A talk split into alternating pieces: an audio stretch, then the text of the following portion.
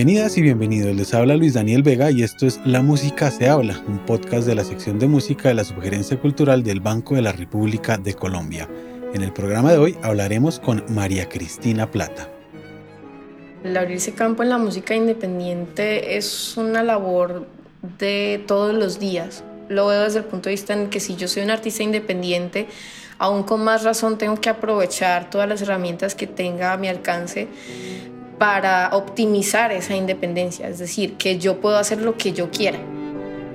La cantante y guitarrista santanderiana María Cristina Plata se ha inspirado profundamente en las músicas andinas colombianas y folclores provenientes de diversas partes de Latinoamérica.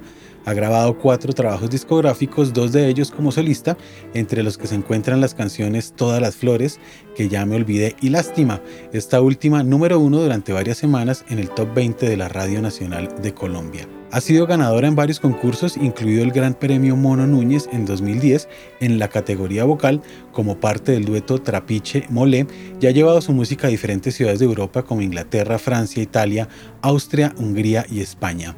Además de su oficio como cantante e intérprete, María Cristina lidera Artífice, una plataforma que le da visibilidad a los artistas independientes colombianos. En el programa de hoy hablaremos con María Cristina sobre su trayectoria artística, su proceso creativo como compositora y los retos que enfrentan los artistas de música independiente en el medio musical local. María Cristina, bienvenida a La Música se habla. Muchísimas gracias Luis Daniel por esta invitación, súper contenta de que nos reunamos un poco desde la lejanía, pues a hablar de música, que es lo que más me gusta. Eh, María Cristina, vamos a remontarnos al año 2006, cuando hacías parte del dueto Trapiche Molé, agrupación que ganó, entre otras, varios premios, incluido el Gran Mono Núñez. Mirando en retrospectiva, ¿de qué manera esa experiencia marcó o le dio forma al tipo de artista que hoy eres en la actualidad? Bueno, pues la verdad, eso fue una etapa súper enriquecedora. Em, digamos que mi, en ese momento mi propósito era que el dueto Trapiche le iba a ser pues mi vida, es decir, yo no planeaba luego como tal ser solista, ¿no? Creo que fue muy, muy importante, sobre todo porque mi propósito desde que empecé a hacer música eh, fue trabajar con la música colombiana, siempre lo ha sido, ¿no? Porque me parece supremamente importante poder reconocer lo valioso que es la música que ha nacido aquí cerca de nosotros, aquí en las veredas, hecha por nuestros campesinos, hecha como por, por esas personas que nosotros podemos reconocer. Entonces toda esta identidad cultural siempre me ha parecido muy, muy interesante y también me parecía, además de eso, un reto y una, digamos, un cuestionamiento que me hacía mucho en ese tiempo, pues en el 2006, cuando estaba aún más joven de lo que estoy ahora, me hacía la pregunta de por qué a los jóvenes no les gustaba la música colombiana. Entonces decía, ¿cómo es posible? pues en ese momento, pues yo teniendo 14, 15 años, 16 años, siempre me encantó la música colombiana. Entonces cuando empecé a enfrentarme al tema de hacer música colombiana y me di cuenta que los jóvenes no valoraban, entonces eso se volvió como un pequeño reto para mí, ¿no? Empezar a, a, llegar a este tipo de público que es, que es difícil de acceder. Entonces em, fue un un proceso que me ayudó a enriquecerme muchísimo porque aprendí muchísima música colombiana, aprendí festivales, conocí agrupaciones, por supuesto todo con el dueto Trapiche Mole. Y luego cuando ya empecé a trabajar como solista, entonces eh, pues todo este proceso fue muy importante, sigue siendo muy importante porque fue una base digamos muy sólida al poder conocer a fondo todo lo que tenía que ver con el folclore de mi país para luego decidir también expandirme un poco al folclore ya latinoamericano. Entonces, digamos que ha sido un poco la mezcla de, de, pasiones que he tenido por la música de, nuestra tierra y por la música en, general de los países, de las regiones, ¿no? de todo lo que tú escuchas y te transporta a otro lugar o te pinta una montaña o te huele a mar, o sea, como todo ese tipo de cosas que te generan identidad. Entonces, por eso fue pues bueno, bastante importante este proceso que viví con Trapiche Mole. María Cristina, y vamos aún más atrás, ¿de dónde viene esa pasión por las músicas andinas colombianas de cuerda? Pues la verdad el encuentro fue muy natural, fue a través de mi familia. En mi familia siempre se escuchaba música colombiana en la radio, todo el tiempo estaba la emisora cultural con bambucos, con pasillos. Y en las reuniones familiares, pues eh, mi papá casi siempre era un hombre que llegaba a las reuniones con duetos de música colombiana, con tríos, eh, cantando pues bambucos, guabinas, pasillos, cañas, bueno, muchos ritmos que para mí en ese instante pues simplemente era lo que me rodeaba, ¿no? Sin, sin, sin lugar a analizar el por qué, sino que me empezó a, a rodear todo el tiempo y me, y me empezó a maravillar pues de, de este tipo de, de, de, música, a pesar de que yo igual escuchaba también otra música. Es como una cosa que me corría así por, por las venas, una emoción que la verdad me es difícil explicarte porque es como algo que tú escuchas y te llega a lo más profundo del corazón, ¿no? Entonces, en, alguna, en algún momento yo recorrí con mi, con mi madre eh, caminando en una casa por el campo que tenían mis bisabuelos y ella me cantó esta canción que se llama Las Acacias, eh, que es una canción que habla precisamente de esa casa en la que todos vivieron, pero ya no hay nadie allí y las tapias se desboronan y la casa se va cayendo por la falta de vida que tiene ante la ausencia, ¿no? Esa canción en ese instante recuerdo que me conmocionó demasiado el saber que yo estaba escuchando una música y que tenía de, testigo una, una, casa en el campo, o sea, me, me, sentía como viviendo toda la magia de, de esa creación, ¿no? Recuerdo que cuando tuve mi fiesta de 15 años, lo que quise fue una serenata del, del trío de música colombiana, que en ese momento era nombrado aquí en la ciudad, lo cual era muy raro porque porque pues obviamente no, no es como lo común, ¿no? Fue una cosa muy natural, ¿no? No fue como algo que me, que, me, que alguien se sentara a decirme, mira qué lindo es esto, sino que fue alrededor y bueno, ya se quedó por siempre en mí ese amor por la música colombiana, por la música andina colombiana sobre todo, por supuesto. Además de este contexto familiar musical, hay algo muy importante eh, y que son los festivales de música andina. Esto tiene un papel muy importante en la formación de intérpretes y compositores dedicados a este tipo de música en particular. ¿Qué papel ha tenido en tu carrera participar en estos festivales de música andina colombiana? Bueno, los festivales para mí fueron una experiencia muy enriquecedora, es decir, poder recorrer diferentes lugares del país para conocer además creaciones muchas veces inéditas. Y no solo eso, sino ver además a, los, a las agrupaciones que llevan años y años, o sea, desde gente joven hasta ya abuelitos haciendo, que llevaban ya 40 años haciendo música colombiana. Entonces digamos que fue una oportunidad de conocer primero mucho el repertorio que comprende la música andina colombiana y también pues los intérpretes, los compositores, canciones absolutamente bellas.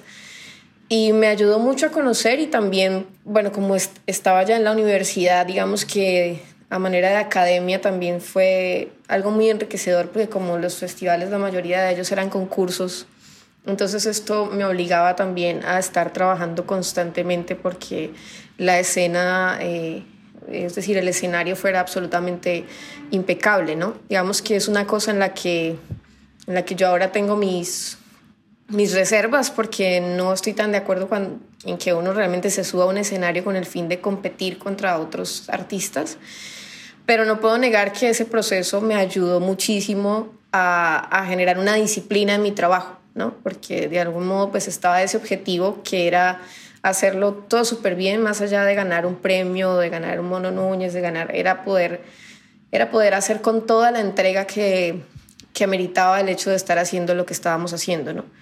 Entonces eso fue súper enriquecedor para mí, además de, por supuesto, ayudarme con el tema de la escena, porque pararse en un escenario eh, sintiéndose como juzgado es bien diferente a pararse en un escenario solo porque la gente te va a escuchar y ya no. Entonces era una, una presión bastante fuerte que, que creo que me ayudó cuando ya empecé a, a trabajar en mi proyecto como solista. Eh, pues es, un, es un proceso de la escena que ya había adelantado también. Y conocer sobre todo mucha música, mucha música y aprender. En algún lado mencionas que tu concierto de grado en la Universidad Autónoma de Bucaramanga fue un momento muy relevante en tu trayectoria como artista. ¿Qué fue lo que pasó allí y por qué es tan importante ese momento de tu vida? Bueno, básicamente porque, como te contaba, mi propósito de vida era trabajar con Trapiche Mole eh, siempre, ¿no? Yo iba a estar en este proyecto en el que era segunda voz y guitarrista. Y mm, básicamente este proyecto se terminó por cosas eh, personales, cosas de los grupos. Sabes que los grupos siempre, siempre hay desencuentros, ¿no? digamos que es un poco más frágil. Entonces este proyecto se terminó y mi proyecto de grado iba a ser el trabajo con el dueto Trapiche Molé que tenía planeado y a raíz de esta separación entonces mi proyecto tuvo que cambiar.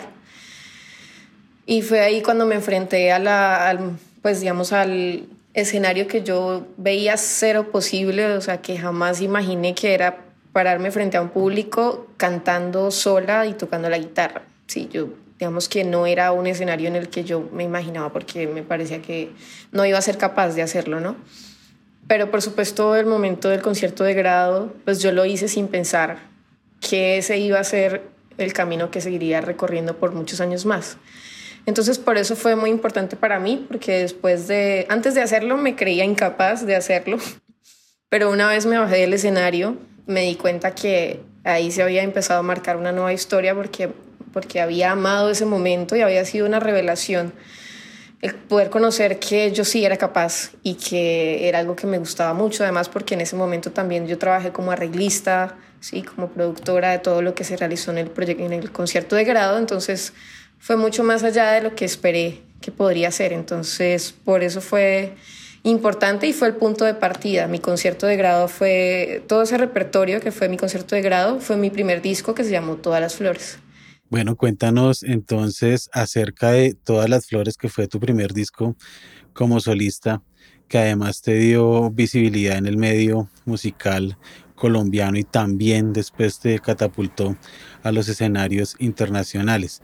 Mm, bueno, pues yo pienso que la particularidad de ese disco, eh, sobre todo, es que mm, yo desde siempre he hecho la música con una premisa y es hacerla toda desde el corazón, desde la pasión de amar lo que me, lo que, lo que me llena, que es la música, ¿no? Y este disco realmente fue hecho, que esto, esto también es como una parte de una anécdota después del concierto de grado, y es que este disco terminó siendo un disco sin planearlo. Es decir, yo hice mi concierto de grado y al graduarme mi mejor amigo, que es ingeniero de sonido, me dijo, de regalo de grado, yo te quiero dar que tú puedas grabar en mi estudio todos estos arreglos que hiciste para tu concierto de grado. Entonces dije, no, pues me parece genial porque yo así puedo tener un recuerdo de ese momento tan importante. Entonces digamos que el, disco no se grabó, empecé a grabar todo, pero jamás pensando que iba a hacer un disco con el fin de difundirlo ni de nada más allá. Entonces ya cuando se, tuve las canciones grabadas, pues como que, no sé, algo dije, bueno, no, pues aquí hay un disco.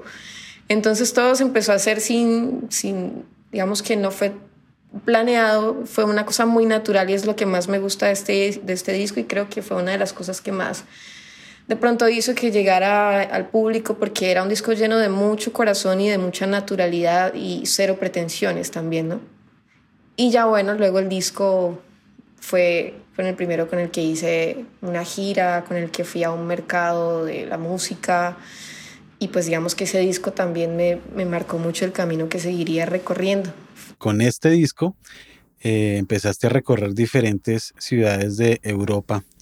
Eh, ¿Qué diferencias encuentras con, entre el tipo de recepción que tiene el público colombiano con tu música y la que tiene el público extranjero? ¿Hay alguna diferencia notable allí? Yo creo que la diferencia más notable para mí, a pesar de que por supuesto amo mi país y es en donde más me interesa que se conozca mi música, no porque sea acá, sino porque pues hace parte de ese reto que te contaba cuando todo empezó, ¿no? Como cuando dicen nadie es profeta en su tierra, pero pues obviamente yo quiero que la gente pueda valorar lo que tiene que ver con nuestro folclore. Eh, pero sí hay una diferencia notable y es que para mí en, en, otros países, en el extranjero, respetan mucho el trabajo del artista, ¿no? Eh, no es necesario que tú seas, tengas cierta trayectoria o que hayas recibido eh, ciertos premios o que seas famoso a nivel internacional, para que cuando tú te pares en el escenario y abres la boca, la gente te escuche. ¿no? Entonces, que es una cosa que un poco ha costado acá, ¿no? Eh, que a veces la gente, pero ¿quién es esta persona? ¿Pero qué ha hecho? ¿Pero con quién ha cantado? Pero sí, ahora, por ejemplo, con las redes, ¿cuántos seguidores tiene? que Entonces, como que uno se llena antes de muchos prejuicios antes de escuchar a un artista. Eh, y pues en el extranjero una de las cosas que más he apreciado es que mucha gente que ha llegado a verme aún sin saber de pronto mi nombre, em, se ha podido acercar a mi música y, pues la ha valorado de una manera muy, muy sensible. ¿no? Eh, es, digamos que ha sido, especialmente de pronto Europa, ¿no? una, una zona muy cultural, muy, muy que realmente se, se se impregna de lo que uno está ofreciendo en el escenario. Entonces hubo países en los que de hecho he estado que no son de habla hispana y la mayoría de gente se acerca a decirme, bueno, no tengo ni idea qué fue lo que dijiste porque no entiendo español, pero sé que siento esta música en el alma y en el corazón y es como que se, se abrieron a esa posibilidad y es muy lindo. María Cristina, tú perteneces a una generación de cantautoras colombianas que en los últimos 20, 15 años ha vestido de ropajes muy diversos la forma de hacer canciones en Colombia. Eh, ¿Cómo describirías tú esa generación en la que caben cantautoras como Victoria Sur o Las Áñez o Briela Ojeda? Yo creo que es un movimiento muy importante todo lo que ha, lo que ha ocurrido con, con las artistas que estamos ahora con este movimiento de, de, mujeres además eh, en el escenario que que bueno, todos sabemos que antes no era tan común. Es decir, cuando yo viajaba con Trapiche Mole a los festivales de música colombiana, los duetos femeninos realmente en un grupo de 30 duetos que pudiera haber en un festival podían ser solo dos o incluso solo uno. Entonces la presencia femenina, pues eh, digamos que siempre ha sido un poco menor en, en cuanto al, en cuanto a la gente que interpreta, ¿no? Las intérpretes, las mujeres siempre hemos estado como un poco, o sea, nos hemos ido metiendo como de a pocos, ¿no? Pero luego llega un movimiento de mujeres eh, increíbles, cantautoras, digamos como Marta Gómez, y creo que lo más importante y lo que tienen en común eh, todas estas mujeres o tenemos en común es ser mujeres que inspiran a otras mujeres a, a seguir este, digamos, esta expresión del arte, ¿no? Eh, creo que a medida, que uno ve a una mujer como Marta Gómez, eh, para mí lo ha sido una inspiración viajar por el mundo, llevar su música. Eh, en el instante en el que yo empecé a hacerlo, dije, yo también puedo hacer esto, yo también puedo alzar mi voz, yo también puedo trabajar por mi música.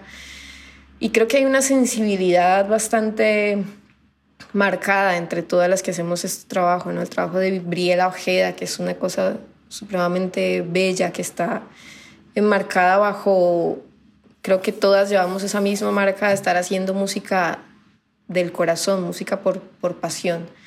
Entonces ha sido muy importante y mucho más el poder ver ahora la presencia de la mujer que está, es mucho más fuerte, ¿no? Y eso, eso creo que ha sido muy importante. Para mí ha sido muy importante eh, abrirse camino en el, en el medio artístico, además siendo mujer, pues eso ya es un tema pues bastante extenso, pero siendo mujer a veces no es tan sencillo, es decir, no es sencillo como mujer uno disponerse a dirigir a, unos músicos, a decir, mira, las cosas son de este modo. Hay momentos en los que se encuentra uno con, con como con barreras em, por, el, por el solo hecho de ser mujer, ¿no? Entonces creo que también nos identifica a todas una tenacidad, eh, una valentía a la hora de, de dirigir esos proyectos para poder alzar nuestra voz. Ya que hablas de inspiración, ¿qué cantantes latinoamericanas han influenciado profundamente tu carrera artística? Bueno, pues ya lo, te lo contaba, Marta Gómez es una de ellas, Mercedes Sosa por supuesto, que es una cantante que desde pequeña siempre he escuchado y siempre me ha llenado muchísimo el corazón. Em, Violeta Parra es una artista también que admiro, pues he admirado desde siempre. Em, Claudia Gómez, que es una artista de Medellín, que su música desde que estaba muy pequeña me cautivó totalmente. Luz Marina Posada, que es una artista que conocí precisamente por la música andina colombiana. Cuando yo empecé a cantar música andina colombiana, para mí, o sea, yo era así súper fan de Luz Marina Posada y cuando pude llegar a un festival y verla me parecía que estaba viendo a Madonna allá, o sea, estaba súper emocionada de verla. y bueno, en, este instante tengo un, referente importante y es, Natalia Lafourcade, ¿no? que es una mujer que ahora está trabajando mucho con, el folclore mexicano y que, y que ha dado un vuelco muy interesante en todo lo que ha sido con su carrera, con sus discos homenaje. A todas estas cantantes las atraviesa una idea conceptual que es eh, sumergirse en folclores diversos. ¿Cómo ha sido ese proceso en tu, en tu carrera como compositora y como intérprete? Eh, ¿Cómo lograr entrar a esos folclores perdiéndole el respeto también, perdiéndole un poco de esa, veneración que se le tiene a la palabra folclore y sacar de ahí algo nuevo?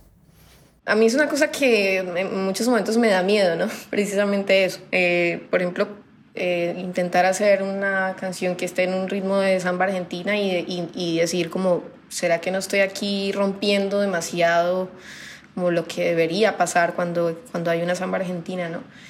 Pero para mí ha sido una manera de poder posicionar un poco los ritmos del folclore a través del lenguaje, digamos que es lo que más eh, he intentado explorar cuando se trata de, del folclore que hago. Es decir, si yo canto un pasaje llanero, de pronto eh, en, su, en, su, lírica no está compuesto de la manera tan tradicional, creo que es donde más he roto un poco ese tradicional que puede llevar el folclore, ¿no? No está compuesto de, de, la misma manera, no, no, las palabras, incluso tú sabes que hay mucha música del folclore que si tú estás hablando de un, pasaje llanero, entonces, entonces tienes que hablar de las, del llano y de su verde y de comparar los sentimientos eh, con, el, con, con, el potro y eso como muchas cosas que, que se suelen hacer en este tipo de música, ¿no? Eh, si, si, exploramos la música de Simón Díaz, si exploramos incluso la música de Mercedes Sosa también, como que te pinta casi todo paisajes.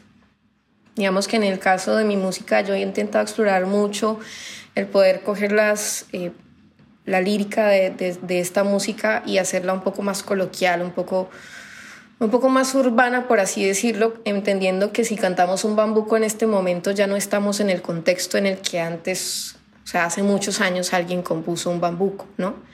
Entonces ha sido un poco la manera más fuerte en la que creo que he intentado romper y también de pronto un poco en la armonía. Si bien cada proceso creativo es completamente distinto, eh, surge la pregunta para los que no hacemos canciones ni somos eh, intérpretes acerca de las circunstancias en las que nace una canción o una composición. En tu caso, ¿hay alguna metodología específica? Y si es el caso contrario, ¿qué tanto juega el azar en ese proceso creativo? Cuando he realizado un trabajo de composición ha sido también algo muy, muy natural y muy espontáneo. Lo que sí de pronto eh, me dedico con mucha minuciosidad es el trabajo de elegir las canciones que voy a cantar, aun cuando no sean compuestas por mí. Entonces es, es decir, como soy muy exigente conmigo misma, entonces la mayoría de canciones, por supuesto que yo hago, no las elijo jamás, solo esta vez que te contaba. Pero em, en el resto de canciones el proceso pues siempre es, un, es una búsqueda constante, es decir, como yo tengo muchos amigos compositores también y pues a raíz de todo el trabajo musical que he hecho pues he conocido muchos compositores, entonces constantemente estoy en una búsqueda de, de repertorio cuando una canción llega a mí, lo primero que yo hago es aprendérmela guitarra y voz.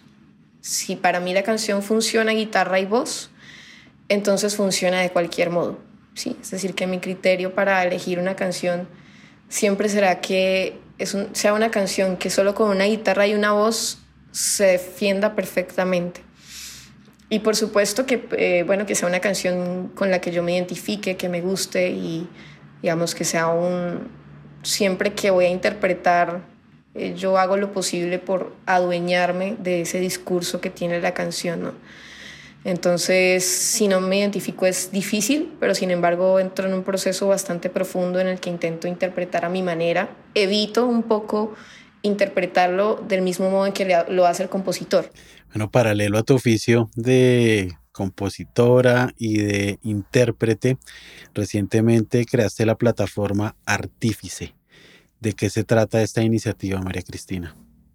Me ha gustado mucho todo lo que tiene que ver con gestión cultural desde que empecé con el dueto Trapiche Mulé, porque estando con este dueto, pues a pesar de que existen festivales y, y hay muchas cosas en las cuales uno puede, digamos, inscribirse en, en, la música colombiana, ¿no? O sea, como que tú te inscribes a un concurso, entonces llegas allá, así como que tú te, te postulas, entonces llegas allá, pero siempre para mí existía la pregunta de, bueno, y si no hay festivales, entonces ¿qué pasa? O sea, si, si no está este espacio, ¿qué ocurre?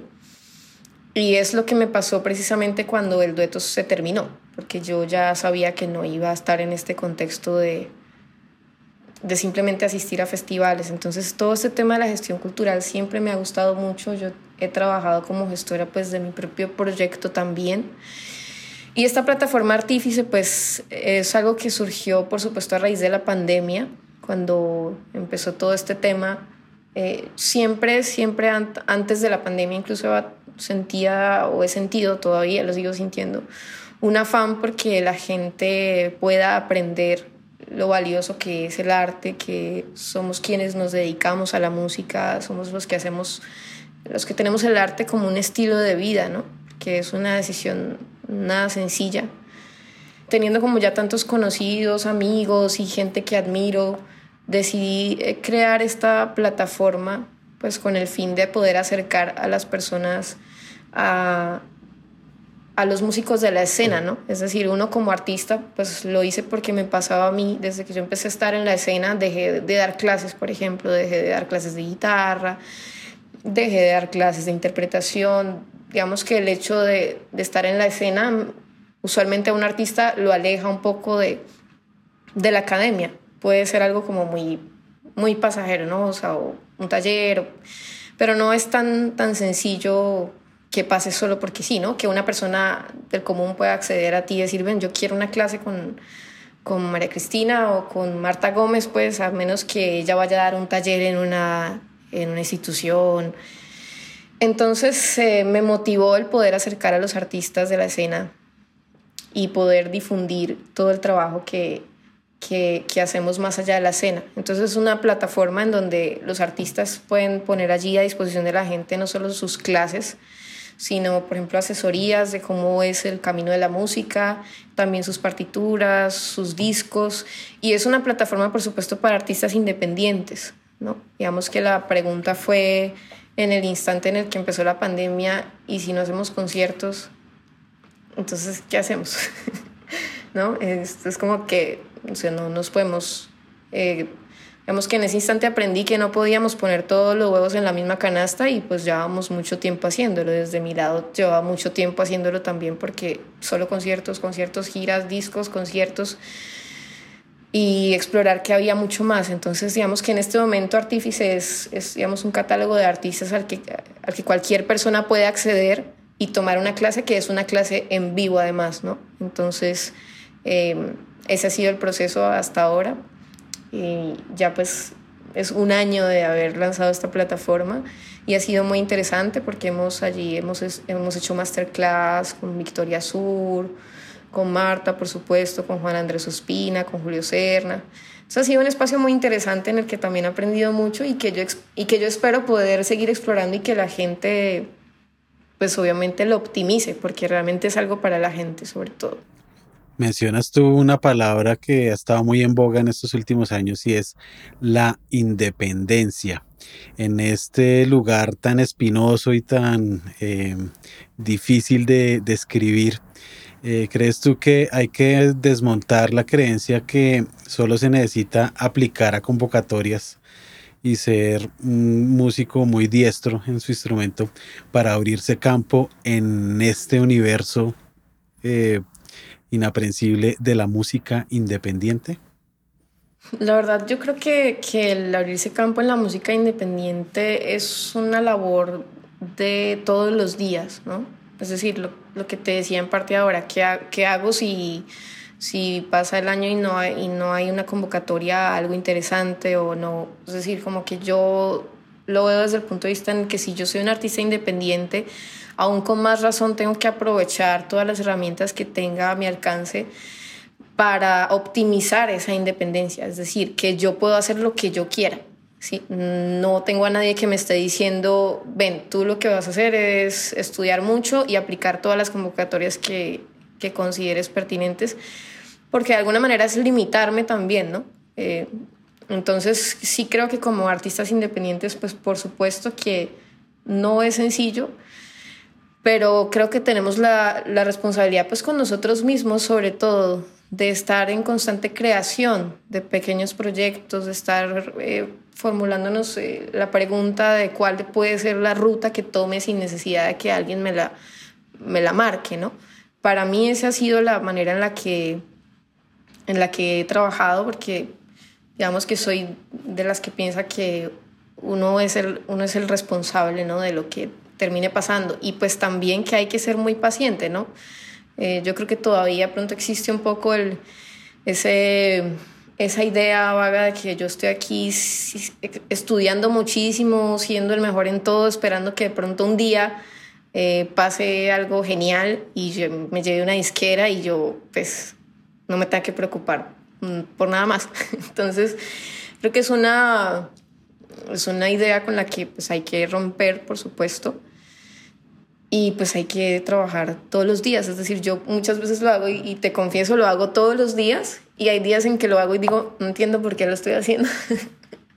no sé a dónde voy a llegar, pero a algún lado voy a llegar, ¿no? Eh, sí, sí, sí lo hago todos los días. Entonces, creo que es muy importante aprovecharse. Además, pues ya conociendo también lo que pasa si tú perteneces a una disquera, yo cuando me encuentro en momentos en los que tengo que aplazar algo o que de pronto es decir, soy dueña de mis decisiones, digo, bueno, que genial que no pertenezco a una disquera, buenísimo, porque si no estaría obligada a hacerlo. Entonces, digamos que es ver también la ventaja de poder eh, tomar nuestras propias decisiones. María Cristina, ya para finalizar, voy a retomar entonces tu labor como cantante, como intérprete, eh, para preguntarte algo en relación a la canción Amor para después. ¿De qué se trata esta canción y de qué se trata esta nueva aventura musical en la que te embarcaste? Amor para después es una canción que hace parte de este nuevo disco como El Mar y es uno de los adelantos porque este disco tiene canciones que ya había adelantado eh, previamente, también como eh, Señales Confusas, que es un vallenato, y como Me Liberé, y algunas canciones que estuve liberando en años pasados. Digamos que es una canción para mí súper querida porque yo siempre he amado los boleros. Algunas veces he cantado unos, pero en este caso este bolero fue una exploración de sonidos eh, un poco, pues nada súper loco, algunas cosas de la modernidad, porque para mí, que soy un artista que trabaja siempre con casi todo acústico, ponerle un sintetizador o un sonido de guitarra eléctrica es, pues es en, mi, en, en mi estilo, eh, innovar un poco, ¿no? Entonces, en mi trabajo, digamos que este bolero específicamente tiene unos elementos algo modernos que se mezclan además con la con la forma tradicional del bolero. Entonces tienen una sección también, unas voces masculinas muy haciendo como un homenaje a, al trío Los Panchos, un, como muy, digamos, muy clásico, como su nombre lo indica, amor para después, eso es para esos amores que, que es mejor postergar porque digamos que no es el momento preciso para, para vivirlos.